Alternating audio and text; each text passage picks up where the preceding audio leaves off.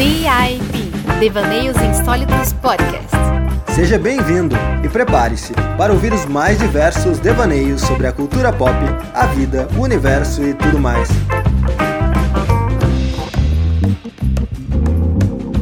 Saudações, sonhadoras e sonhadores! Eu sou Luciano Rodrigo e esse é o podcast Devaneios Insólitos. Hoje iremos falar sobre o segundo capítulo de Sandman, Anfitriões Imperfeitos.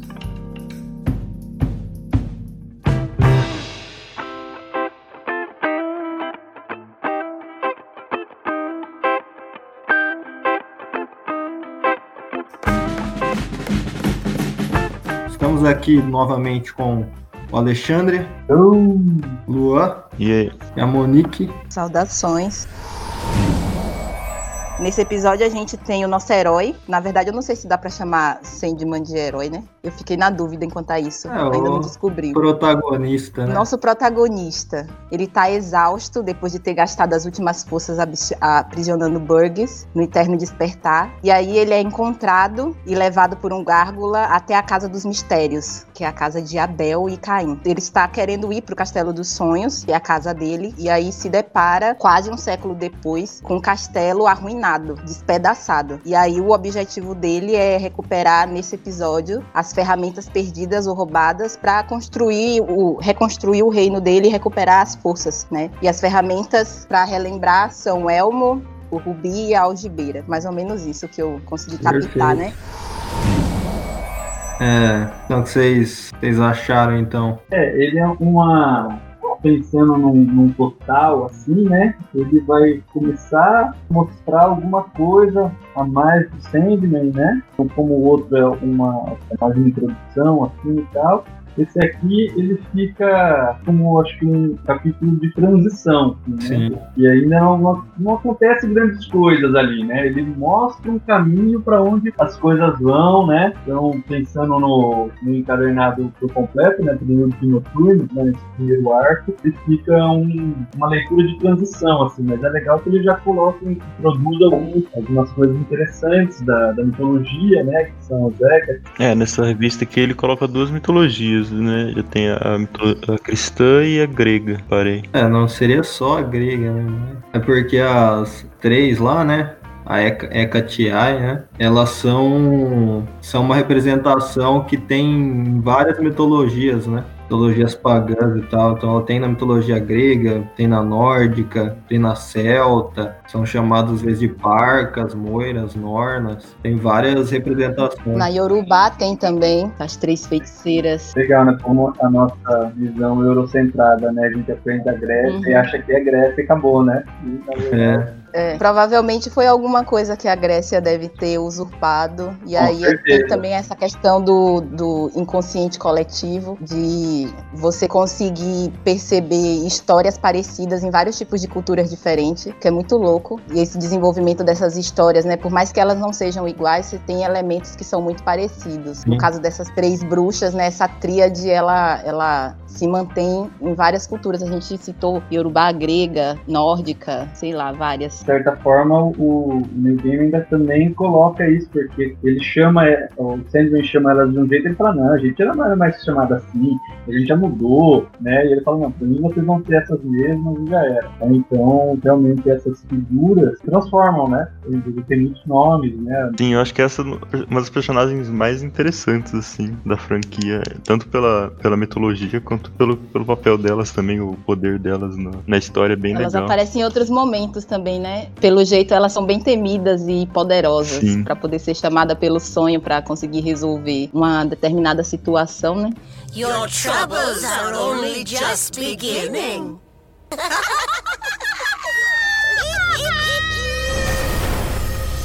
Vamos falar um pouco do Caim do Abel primeiro, então, que são os personagens que, que também são introduzidos, né, que são importantes, né, em Sandman, vão aparecer mais vezes. Num primeiro momento, assim, você já conhece eles e é bem diferente do que você imagina o Caim e Abel da, do cristianismo mesmo, né? Sim, eles são bem, bem interessantes. Eu até fiquei mais curioso pelo Caim e Abel cristão depois Eu dessa. fiquei, eu fui até pesquisar. Sim, é bem Eu fui legal. pesquisar depois para poder saber qual que era a história, porque a gente tem uma noção breve assim, né? Porque a gente tem um aprendizado cristão na cultura. Aí eu fui dar uma relembrada para ver como que era. E aí o que me chamou a atenção foi essa coisa do de Caim sempre tá matando Abel por algum motivo, né? Que tá colocado no quadrinho, meio que um ciclo que não termina. Sim, eles colocam, né? Quando eles, eles vão relembrar o, o Morpheus de quem eles são, eles falam: Nós somos da, a primeira história, né? E eu sou a primeira vítima, o Abel. Primeira vítima. O primeiro assassinato da história. Nossa, eu fico, fico imaginando como deve ser ruim essa relação eterna, assim, do, por causa da, do Abel sendo a vítima, né? Tipo, ele já é um cara que, só pela fala, você já vê que ele é super inseguro, né? Porque ele tá sempre gaguejando, tá sempre se pondo abaixo do irmão dele que tá matando ele,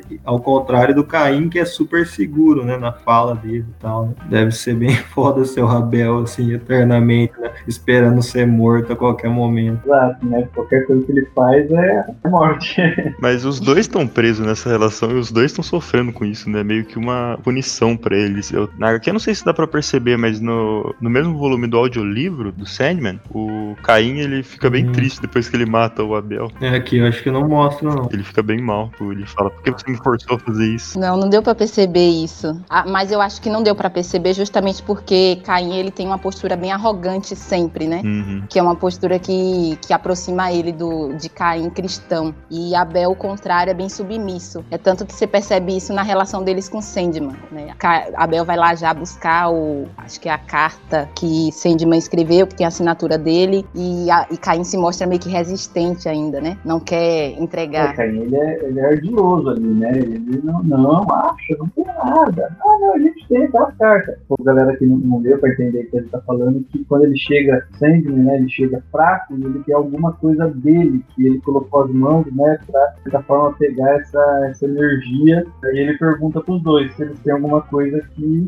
é dele, porque acho que ele tá atrás, né, do, do- do- das coisas dele, né, da, da Oliveira, do Elmo e da, do Rubi, então daí ele consegue essa carta, aí ele dá uma, uma reenergizada, e aí logo em seguida disso vem um prelúdio do que vai acontecer também nas próximas, nas próximas edições ali, né, que já aparece na, na Terra, Você tá falando da cena do, do Di?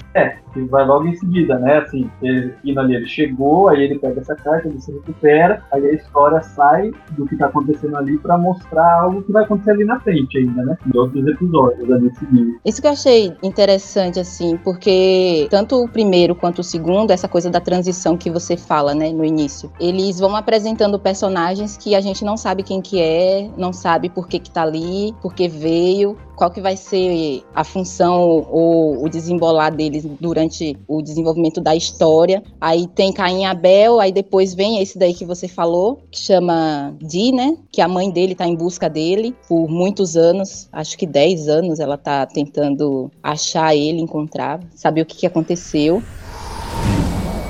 Depois tem mais outra coisa relacionada a uma- alguma coisa relacionada à Liga da Justiça, que eu não achei que eu ia encontrar em Sandman. Aí eu fiquei assim, meu Deus, pra onde que a gente tá indo agora? Então, isso é um pouco engraçado mesmo, porque no início do Sandman, acaba tendo, como ele é da DC, né? Ele, eles acabam tentando juntar o universo da DC em Sandman, né? Que é o universo que tem o Batman, a Liga da Justiça, essas coisas, né? Isso já aparece antes de citar a Liga da Justiça. O John Dee, ele já tá preso no Asilo Arkham, né? Que é um manicômio, né? Barra prisão que tem nas, em Gotham, né? Que é onde vai os. onde é preso os vilões do Batman, né? Porque eles são doido, louco, assim, né? E tá o Dee lá, né? O Dee, se eu não me engano, ele é um. Ele é um cara que aparece em outras HQs também. Eu, eu não conheço, assim, nunca li, mas ele não é um personagem criado em É, Sandman. não, ele fala aqui, ó. Esse é o filho de John Dee, que foi preso sob o nome do filho Doutor Destino. É um dos vilões aí também, né? Até o, o Caim e Abel, eles são personagens já da. Eles são personagens da DC também dos anos 70. Tinha, tipo, eles eram apresentadores de uma HQ de terror, assim. A Casa dos Segredos e a Casa dos Mistérios, né? Isso, isso. Então eles contavam essas histórias. Aí o Neil Gaiman também pegou os personagens para fazer o papel do Sandman. Aproveitando isso, também mostra o John Constantine, né? Que tem toda uma série dele solo e tal. Eu acho que quando escreveu esse esse capítulo de Sandman, eu acho que não tinha série própria do, do Constantine ainda. Ainda não? Eu acho que não, mas eu não tenho certeza. Tem que pesquisar. Uhum. Eu, eu já conhecia, eu nunca li, mas aí quando eu li aqui eu falei, nossa, vontade de, de, de, ler o Constantine, né? É, é, parece ser bem interessante também. Ele é, um, ele é um personagem que, no selo Vertigo, né? Ele é muito importante, né? Ele é, ele é muito presente em várias obras, né? Tipo, ele foi apresentado no Monstro do Pântano do Alan Moore, né? Se eu não me engano, ele é, é criação do Alan Moore. Você falou da, da história solo dele, né?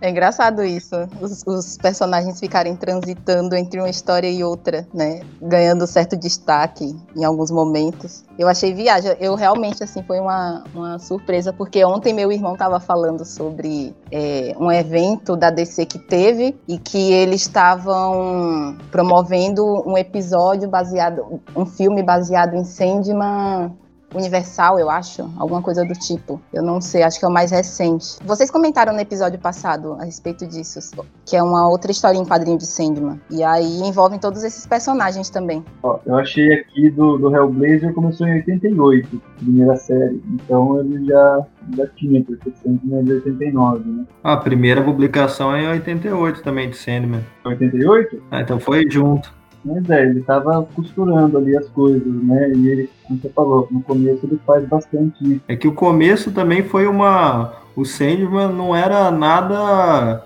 que os caras acharam que ia fazer um sucesso e tal, então tinha que ter muito elemento assim de outros de outras HQs para as pessoas se interessarem em, em, ver, né? Tipo, o cara já lia uma HQ que tinha tal personagem lá e vê que ele tá em Sandman também, vai lá, vai lá ler Sandman. Né? Uma ação de propaganda. Sim. Acho que ele não, não sabia o, o, o potencial. Ele se tornar, é, entendeu? Dar tudo isso e tal. Open the box, unwrap it. But, but it isn't my birthday. Of course it isn't your birthday, powder brain. You don't have a birthday. Aqui ele já vai, ele já nos mostra, né, voltando aí ao que acontece. Ele apresenta também o Lucien, que é o bibliotecário, né? Sim. Aí ele começa a mostrar pra gente o sonhar, né? Ele volta e o sonhar se desfez por causa dele não estar ali, né? Todo esse tempo, a energia dele que sustenta sonhar ele ou sonhar, né? É, tipo, não tem nem mais a biblioteca, né, do Lucien, né? Porque ele é um bibliotecário, mas ele tá ali, tipo, sem nada, né? Porque não, não existe mais porque foi tudo destruído, né? Eu achei louco esse, essa partezinha com o Lucien, porque ele coloca, né, que esse mundo, sonhar, ele é um mundo que é a encarnação do sonho, do Senhor dos Sonhos. Então, ele não passa de um sonho ao mesmo tempo que Sandman proporciona a outras pessoas sonhos, ele também está sonhando e esse sonho é o próprio mundo dele. E é viagem, porque essa, essa coisa toda, né, tipo, é, para mim é um castelo de areia, eu não sei exatamente. Eu acredito que seja pelo, pelo desenho, eu acho que ele me, me causou essa sensação, né? Principalmente porque ele tá se despedaçando. E aí tudo, quando Sandman desaparece, ele, ele tá aprisionado, todo esse mundo vai ruindo junto com ele, né? Junto com essa, esse tempo de aprisionamento. E aí as, as letras e as frases dos livros elas vão desaparecendo, os súditos de Sandman vão desaparecendo aos poucos. Tudo tudo está relacionado. Ele só consegue, o sonhar só consegue existir em equilíbrio se Sandman também está solto ou em equilíbrio com ele mesmo né, quando não acontece, acontece algum evento é, estranho, como foi esse aprisionamento dele.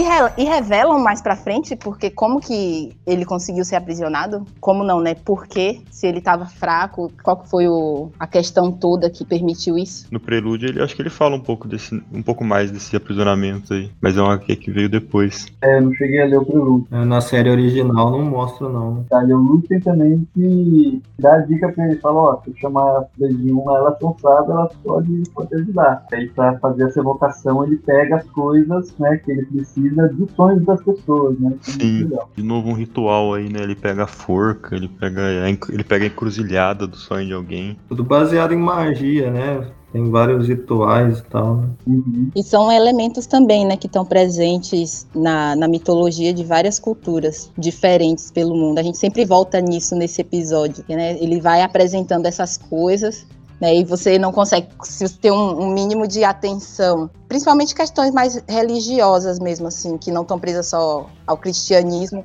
mas outras, né, ele, essa questão das encruzilhadas, essa, essa coisa do, da representação da cobra, né, da ovelha negra, e tudo isso ele junta para poder conseguir invocar essas, essas mulheres, né, essas feiticeiras. Eu achei bem interessante esse episódio porque ele me causou várias sensações de dúvidas, assim, porque eu tô ansiosa para saber o que, que vai acontecer depois e como que esses personagens eles vão é, estar, né, mais para frente. É, ele mostra algumas coisas ali, né, segundo o quadrinho, e ele deixa bastante gigante, tipo, ah, assim, agora ele vai fazer alguma coisa, né, vai sair e tal, vai ficar.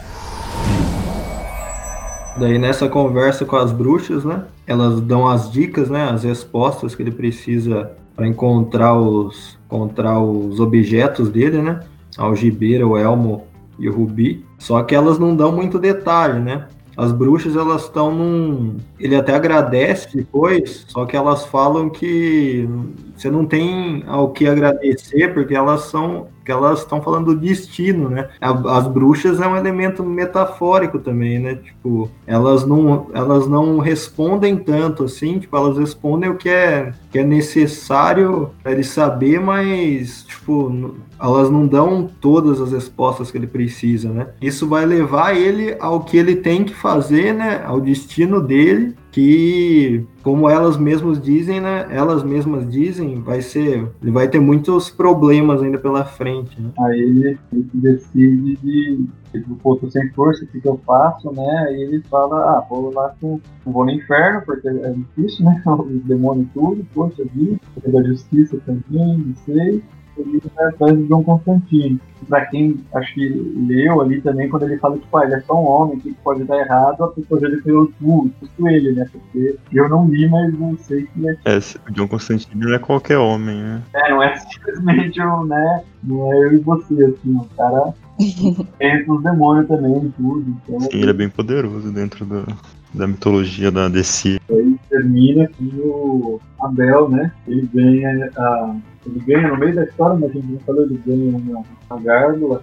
É, ele ganha uma gárgula do irmão dele justamente porque ele tava tentando, acho que, mudar de comportamento, se eu não me engano. Ele tava tipo. Porque ele sempre matava o irmão, né? E ele pensou em fazer uma coisa legal. Pro, pelo menos no audiolivro ficou bem mais claro isso. Que ele queria fazer um, um ato mais, mais bondoso com o irmão dele. Ele dá de presente uma gárgula, né? Um ovo de gárgula, um filhote de gárgula. Mas ele não acaba não resistindo e logo depois que ele dá o presente, ele, ele mata, né? Lá pro meio da HQ ele mata o Abel. E agora no final ele tá renascendo e ele vai. É aí que ele encontra a gárgula, né? O presente dele. Essa cena do, do Abel renascendo é, foi meio que copiado assim no, na série da Sabrina lá, que tem agora no Netflix. Porque também as, as tias da Sabrina têm uma relação parecida com a do Caim e Abel, a série, né? Eu não sei como que é na HQ da Sabrina, mas deve ser parecido. Eu acho que foi influência de, dessa relação do Caim e Abel em Sandman. Porque também tem esse lance dela mata a irmã dela e fica triste também, só que, tipo, a irmã dela renasce depois, né? Que série que é essa, gente? Me perdi aqui do meio. Sabrina da Netflix? É, O Mundo Estranho de Sabrina. Olha, eu não sou uma consumidora de séries. Dificilmente eu assisto uma série. Acho que a última que eu assisti foi uma que chama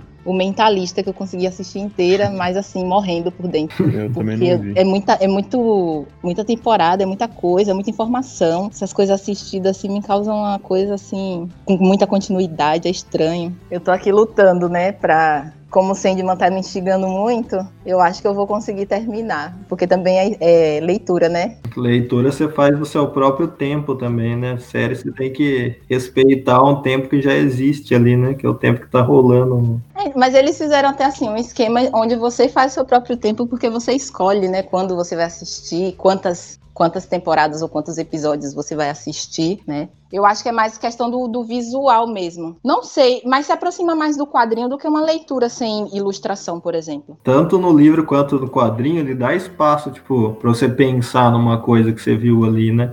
Tipo, às vezes, tipo, assistindo uma coisa audiovisual, assim, tipo, se você dá um, você dá um, você pausar ali para você pensar um pouco, você perde o ritmo da narrativa ali do, do audiovisual, assim, que eu penso, né? Tipo, eu acho que o audiovisual não dá tanto espaço para você pensar em cima do que você está consumindo, assim, no meio da narrativa.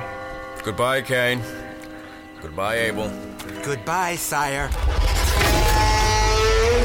Falando nos desenhos, esse quadrinho aqui ele também tem uma quadrinização muito da hora.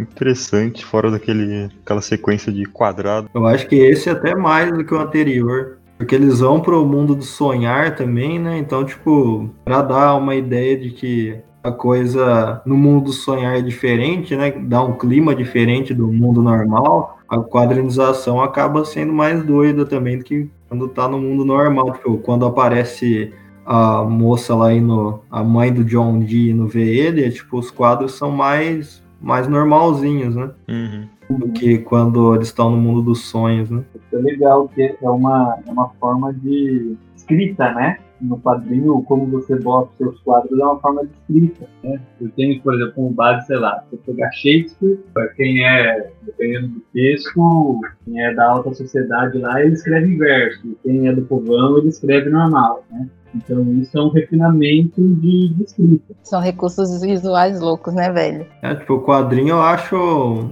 uma plataforma muito da hora, porque, tipo, realmente tem muito. Tem muitas formas de você trabalhar a narrativa dentro do quadrinho, né? Eu acho que, tipo, Uhum. não foi. Até hoje não foi explorado o total potencial do quadrinho. Acho que tem muita coisa para se explorar ainda, porque você pode pensar nele de várias formas, né? Porque tudo influencia na narrativa, né? Tipo, a imagem, o, o desenho, a cor influencia, os balões, os textos, as onomatopeias. Você pode brincar com isso de várias formas, né? E dar clima para a história, fazer a história contar melhor, dar ritmo, entre várias coisas. né?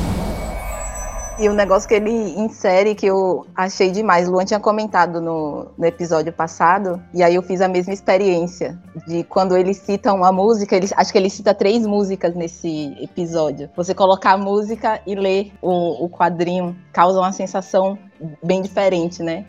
Isso não é do próximo capítulo, não? Não é não? Não sei. É, eu acho que é, porque nesse não pensa. É mesmo? Será que eu tô confundindo os negócios e eu li achando que era tudo um só? Talvez. Gente, tô chocada agora. Viajei total. É, Apaga isso na edição. Esse capítulo serve para apresentar muita coisa, né? Dar o clima da história, do, o clima do sonhar e tal, mas é bem um capítulo de transição, né? Não tem uma. Não tem um, um grande conflito aqui, né? Mas mesmo sendo só isso, né, vamos dizer entre aspas, né, quanta coisa que a gente tira daqui, né? Dá pra tirar muita coisa. Eu tô lendo o Carl Jung agora, e aí eu agora não- tô conseguindo não fazer associações com Sandman. E aí eu fiquei viajando muito nessa, nessa coisa do, de inconsciente coletivo e várias outras questões que o sonho e discussões que o sonho pode proporcionar, né? E aí uma das, uma das coisas no início do quando eu tava fazendo o resumo, e aí eu fiquei meio em dúvida, né, de, de colocar nesse quadrinho Sandman enquanto herói ou vilão, porque se ele é o senhor dos sonhos e a gente pode estar sujeito a ter sonhos ou pesadelos. E isso gera impactos diferentes na vida de cada um, né? Eu fiquei pensando, bom, se for um pesadelo, ele não é tão herói assim. Ou talvez seja, porque esse pesadelo ele pode trazer algumas coisas, né? Eu fiquei viajando com, com essas questões, porque tem relação com sonhos de premonição, não sei o quê, né? E tem essa esquisito fantasia incluído aí no episódios de Sandman que a gente vai fazendo essas associações assim que são bem estranhas, mas que vale a pena porque fica instigando a mente de certa forma.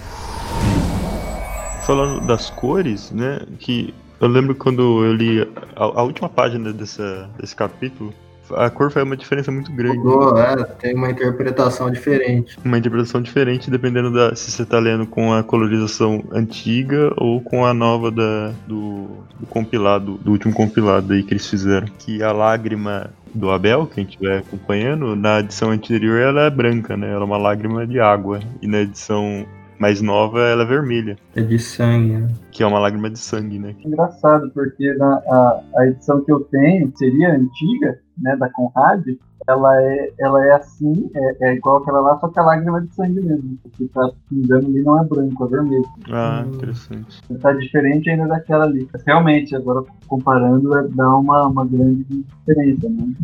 É, com sangue o impacto é maior, né? Faz mais sentido pra mim também, porque dá muito. Dá muita ênfase, né, na, na lágrima aqui, né? Porque, tipo, são dois quadros verticais, né, bem grandes, só para mostrar a lágrima caindo, né? Fosse só para ser uma lágrima normal, parece que não tem tanto impacto, né, quanto uma lágrima de sangue. Vocês olharam o, o castelo lá, né, do Sonhar, o que, que vocês acharam do formato dele? Eu achei feio demais. Eu nunca gostei desse castelo, na verdade. Cê- Vocês repararam, o Alexandre e Monique, no... Parece um castelo de princesa. Acho que eles não pegaram, então É meio, é meio fálico ali no É. meio, né? é isso aí que eu queria chegar. Tendencioso. É. Todos os castelos têm essa pegada fálica, né? Porque tem alguma coisa relacionada a poder, poder masculino, a masculinização da coisa toda. Não sei, eu falo, ele para mim ele traz essa essa sensação de dominação, de alguém bem poderoso. Sim, no, no castelo do Senna, pra mim, tá bem mais fálico do que castelos normais, né? Porque tem até as veinhas. É, é mais orgânico o castelo do, do cinema no geral.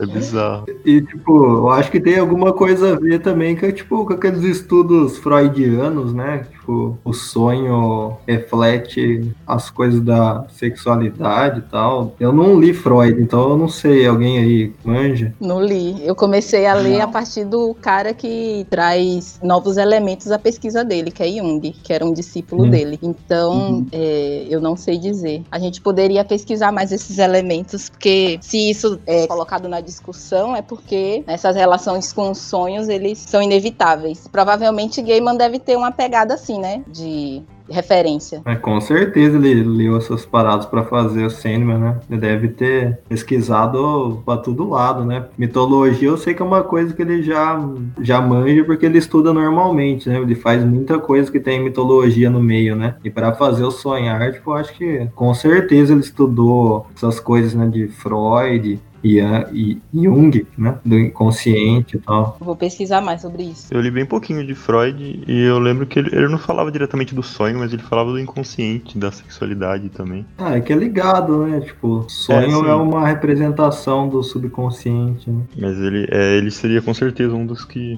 poderiam explicar melhor esse castelo, hein? A gente pode fazer esse exercício de tentar entender isso mais pra frente, porque provavelmente esses elementos vão estar presentes no, no quadrinho o tempo todo. Sim. Mas que é fálico é. Eu não tinha reparado, não. Eu olhei a primeira vez e aí esse azulzinho claro, esse formato dele, assim, esse rosinha nas, nesses desenhos centrais, As esses janelas, círculos, né? Não sei, me pareceu um castelo de princesa. O brilho, Na colorização nova não, não, tem, não tem o rosinha, né? Que é diferente de como ele tá nesse momento, né? Todo como se Ah, todo estragado, todo deteriorado. Tem umas partes vermelhas como se fosse sangue e aí fica mais evidente, né? As veinhas avermelhadas, a ponta também vermelha, parece areia. Castelos de areia na praia. É, lembra um pouco também. Eu queria comentar de um personagem que, que ele apresenta, que o Lucien comenta, mas que a gente não vai ver depois. Que eu acho que é um personagem que deve ter. Fala nós. Eu não sei se é um personagem exatamente, mas é, quando o Lucien tá conversando com o Sandman no. É, peraí, deixa eu achar aqui. Mulher Corvo, que ele fala. Não, ele, a Mulher Corvo. é, não, a Mulher Corvo eu acho que aparece. É a moda. Ele fala da moda. Logo depois que ele fala do. Ah, sim. Não é- essa moda não é a mesma bruxa Yuppie, né? Então, ele fala que, ele, que, que ela muda, né? Ela fala que ela. É, a coisa da moda se transformou em muitas coisas. Melindrosa, moderna, punk. Por um bom tempo, a bruxa Madonna Louca. Na página 17, né? É numa página dupla. É 17. E ele fala desse personagem, dessa personagem, né, que ele não vê há um ano, mas que ela tinha mudado e tal, e ele chama de moda. Mas no audiolivro, eles, ele não comenta desse personagem, eles pulam esse, essa menção. E é uma personagem que eu lembro que eu não, que eu não lembro de te ver mais pra frente. Eu acho que Talvez ele ele tenha foi desistido dela. abandonou. É, Mais pra frente ela não aparece. Nesse, nessa página ela aparece um aposto. Tipo assim, se tirar, É, Não vai fazer diferença. Exatamente. No audiolivro ela é, ela, ela é excluída também, não, É, eu não entendi muito lendo o contexto dela também. eu acho que foi pra preencher. pra encaixar. no- abandonou a ideia depois. É, tipo, não tinha nada pra colocar nesse quadro, então vamos colocar alguma coisa que não vai ter relevância. Ou tenha, né? Não sei. Talvez a gente só não reparou, né? Talvez ela apareça e a gente que não pegou quando a gente leu outras vezes. Vocês que já leram tudo aí, estão lendo pela terceira ou quarta vez, ela aparece em algum momento nos, nas 75, nos 75 capítulos? É, então, é isso que a gente tá falando, a gente não lembra, não. Eu não lembro. Talvez ela tenha virado qualquer outra coisa, né? Até o que eu achei estranho também nessa página é porque, tipo, quando ele tá falando dessa personagem, tem tipo um recordatório, né? O, que não é um balão de falo, né? Que é como se fosse um papel meio velho, meio cortado. Tipo, eu nem É. consegui saber, tipo, quem tá falando isso. É o Lucien que tá falando isso? Exatamente, eu também fico com essa dúvida. Eu imagino que seja, né? Porque é meio que como se ele estivesse falando enquanto o outro, o Sandman, observa, né? Eu acredito que Dá a seja dele entender que seja fala do, do corpo. No, eu acho que na, na colorização anterior, o- os dois balões têm a mesma cor, eu acho, não sei. Mas de qualquer forma, como ele como bibliotecário, esse, essa aparência de pergaminhos, é, talvez seja. No- na página anterior ele também fala de uma ah, mulher é verdade. corvo. Ele usa o mesmo. E é o mesmo, e é o mesmo balãozinho. Então provavelmente é Lucien que tá falando. É, Mas quem que é essa mulher corvo, só Deus sabe. Só que, tipo, parece que não tem nada a ver com o que ele tá conversando com o Sandman, né? Tipo, Meio que do nada fala dessa mulher corvo. Tipo, Ele começa falando Uhum. que foi um século estranho para todos nós, meu senhor, né? Que ele tá falando da decadência, do sonho e tal. Aí aparece recordatórios, né? Tem a ver um pouco porque tá falando que, tipo, a mulher corvo decaiu muito, né? Eu acho que tem a ver com a decadência do sonho também, né? Só que, tipo, ele fala dessa mulher corvo e que ela agora vive só nos pesadelos. Depois, quando aparece o próximo quadro, que é ele falando mesmo, né? Porque é balão de fala, ele meio que não tá falando nada a ver com isso, né? Fala muito dos criados e tal, desapareceram. E depois, no próximo quadro, fala da moda e, e- e nesses recordatórios que são os papéis, né? E, tipo, não parece que tá muito na mesma linha de pensamento os recordatórios e a fala do Lúcio, pra mim, pelo menos. É, eu, eu, pra mim, na verdade, eu achei que faz, sim.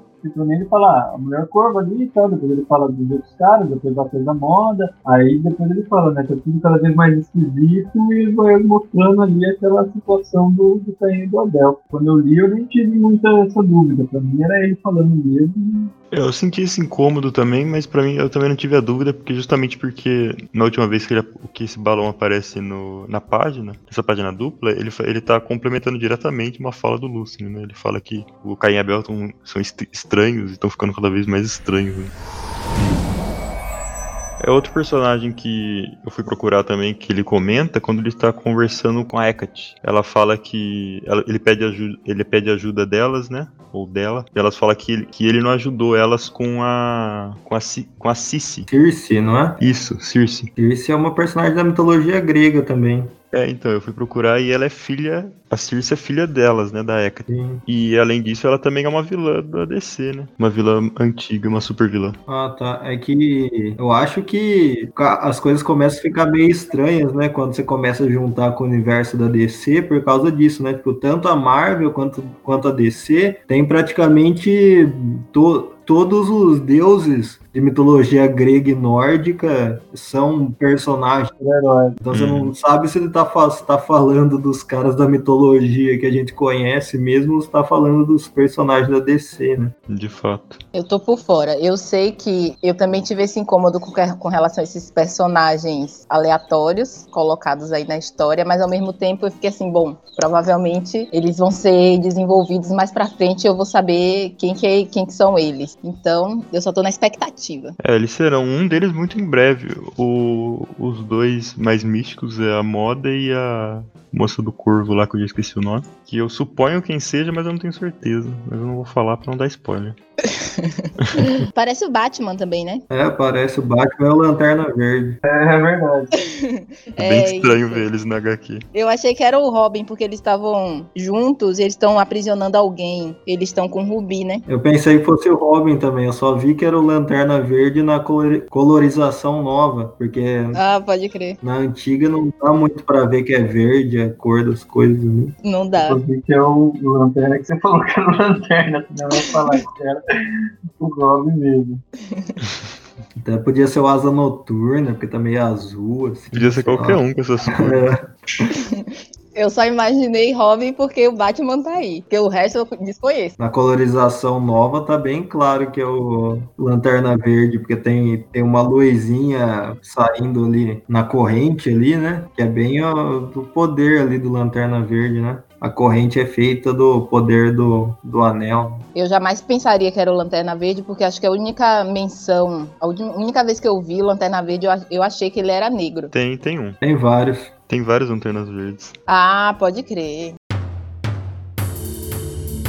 Acho que é isso aí então, né? Vou finalizar. Alguém- se alguém tiver alguma palavra de sabedoria pra falar no final aí. Eu não tenho. Nunca agradeço ao destino. É, essa é uma boa. Então, então é isso aí. A gente vai finalizar aqui. Semana que vem a gente conversa sobre o terceiro capítulo de Sandman, né? Que é o nome de uma música, Dream a Little, Dream of Me. E nos vemos no sonhar. Ei, peraí, não vai esquecer de mandar uma mensagem para nós. Pode ser uma crítica, uma sugestão, uma opinião sobre um episódio passado ou qualquer coisa que você queira falar pra gente. Pode mandar uma mensagem no PV do Instagram mesmo, arroba Devaneios Insólitos, ou mandar no e-mail, devaneiosinsólitospodcast.gmail.com. E é isso aí. Este é o Devaneios Insólitos Podcast. Seja insólito, meu amigo.